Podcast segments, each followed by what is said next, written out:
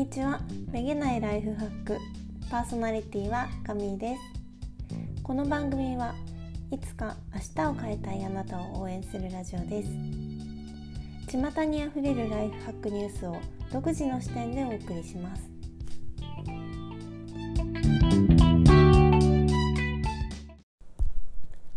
こんにちは。ガミーです。皆さん10月どうお過ごしでしょうか？はい。GoTo イートがスタートしましたね。うんあれめちゃめちゃ嬉しいとか楽しみになんかあの食べログとかホットペッパーを私は毎日のように見ているんですが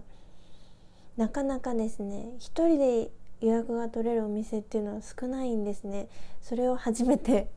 知りましたね。これまでだとまあ一人だとあんまり予約していこうって思ったことがないのであまり予約サイトは使っていなかったんですけど GoTo イートだと、まあ、1人1000ポイントもらえるので普段行くお店もちょっと予約して行ってみようかな、まあ、1人だと2 3 0 0 0円くらい軽く食べて飲んでで済むと思うのでそこで1000ポイントくるならくれるならめちゃめちゃ嬉しいなと思ってたんですが、まあ、2名以上とか、まあ、客単があんま高くないお店は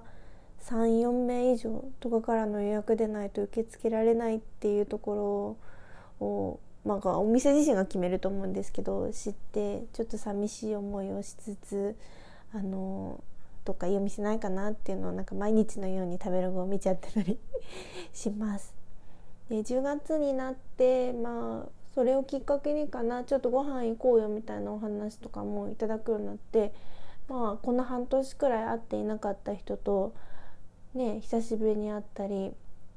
もうなんか全然人に会ってないから寂しいよみたいなご連絡頂戴することとかあるんですがねえこのね半年間外に出なくて結構気がめいってしまう方だったり、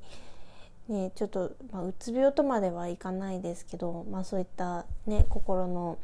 状態になってしまう方って結構いらっしゃったのかなっていうのを、ね、思いながらの今日今回の記事なんですけれどもはい。とうつ病は外国語で治る。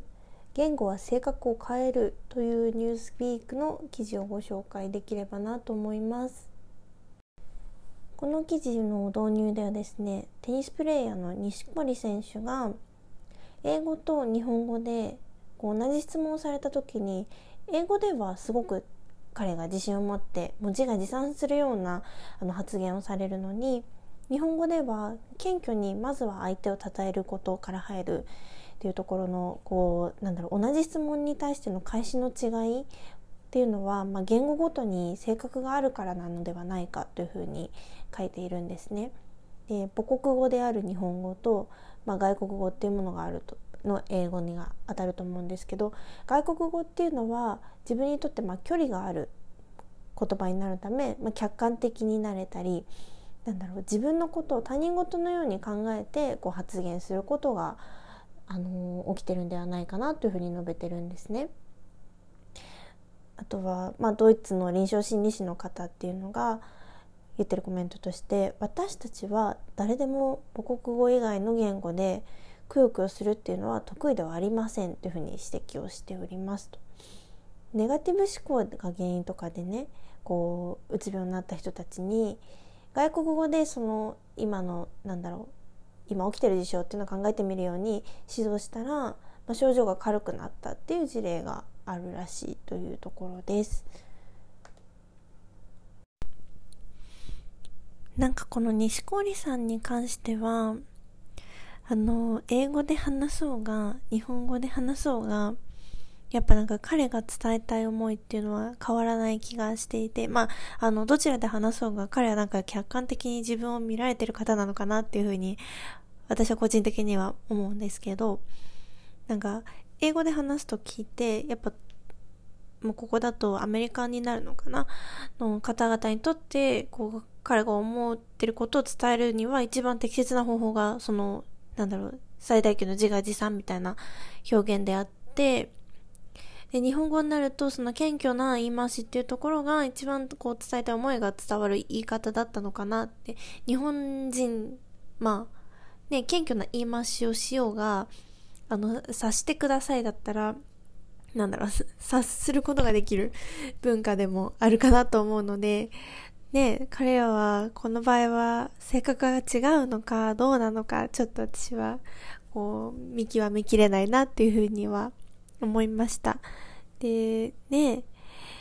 まあ、外国語を話すと性格が変わるっていう人も多いかもしれないんですけど、それはだから日本人が見て、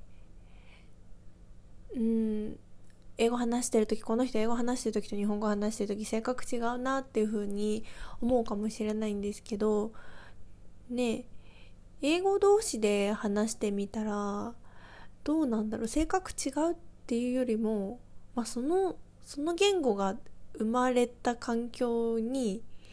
こう適切に順応しているだけなのかなと思います。まあ、それを性格を変わるっていうのかな。どうなんだろう。うん、ちょっとまとまりないんですけどねちょっとそこ気になるなと思いますうんあともう一つ記事がありますロイターのなんですけどバイリンガル話す言語により性格を変えている可能性っていうところがあります二つの文化に順応し、二つの言語を話す人たちは、話す言葉によって無意識に性格も変えているという研究結果を、アメリカの研究者が明らかにしましたと言っております。で、調査によるとですね、あの、被験者の女性たちは、英語を話すときよりも、スペイン語で話すときに自分がより積極的に自己主張するというふうに答えましたと。でこの変化はバイリンガルでも一つの文化のみに適応する人たちよりも、バイリンガルで二つに、二つの文化に順応する人々の間でより顕著だったと言いますと。うん。だから、あれかな？結局その環境に馴染んだ表現をしているだけなのかな？うん。ねなんか日本語をネイティブレベルで話す外国人とか、ね、ハーフの方とかって、まあ、日本語話す時だけとっても、ね、綺麗にお辞儀したり、すごく身振り、手振りがなんか、細かい、あの、大きくではなく、細かくなったりする気がします。うん。ね。まあ、話し相手の日本人に合わせたことをやってくれてるのかなっていうふうに思いますけどね。うん。ねどの文化の人格がいいんだろう アメリカがいいのかなみんなねアメリカンドリームどうだろう あと中国とか結構自己主張はっきりっていう感じがしますねうん、でちょっと言語で気になったのがその英語と日本語だとやっぱの文法が全然違うのでなんだろう結論を先に言う文化のアメリカと、まあ、最後に言う日本みたいなところって、まあ、文法的な話ですね。あの性格とかじゃなくて。そういうね伝え方がの違いっていうのは、まあ、結構面白いなと思っていてなんかこう日本語の方が、まあ、結果何言いたいんだろうみたいな。あの推理力は高まるかなっていうふうに思いますね。うん。うん、あとなんかいろんな言語を見てると言い回しの独特さ結構気になるなと思っていてそれが私最近気になるのがこう韓国とかですね。韓国語ってなんか日本なんだ韓国語を日本語に訳した記事とかも見ていると何なんでしょうねあの独特の硬さみたいなの硬い、硬い、硬いよね。なんか結構気になる表現があって、こうニュースを見てたんですけど、ニュースサイトを。なんか女性の美しさとかを言うときに、花よりも優雅な美貌とかいう言い方をしていて、なんか、あとは何だろう。笑顔とかに対して、屈辱感ゼロの眩しい笑顔みたいななかなかこう、まああれ翻訳の問題なのかと思いながらもいろんな翻訳ね、あの普段記事とか目にすることあると思うんですけど、韓国語って独特だなというふうに思いながら あの、ちょっとそういうね、文章を楽しんでいたり、個人的にはします。とね、なんか日本人だとどうしてもね、中国の方の話し方とかってすごいなんかきつく怒ってるような風に感じ取ってしまったりするんですけどじゃあそれを日本人が中国語を学んで日本語を話すようなテンションだったら相手に伝わるのかっていうとやっぱりそうではないなとあのテンションにまあ別に怒ってるわけじゃないと思うんですけどあのテンションとか自分の意見をはっきり言ってますっていうこう表現っていうところをやっぱ求められてくるので、まあ、自然と、ま、性格が変わるっていうかまああのその言語の環境に適応するようになるのかなと思います。ねまあなのでなのでっていうあれも変なんですけどあまああれですね。そうそう時間もあれなんでまとめをいきたいなと思います。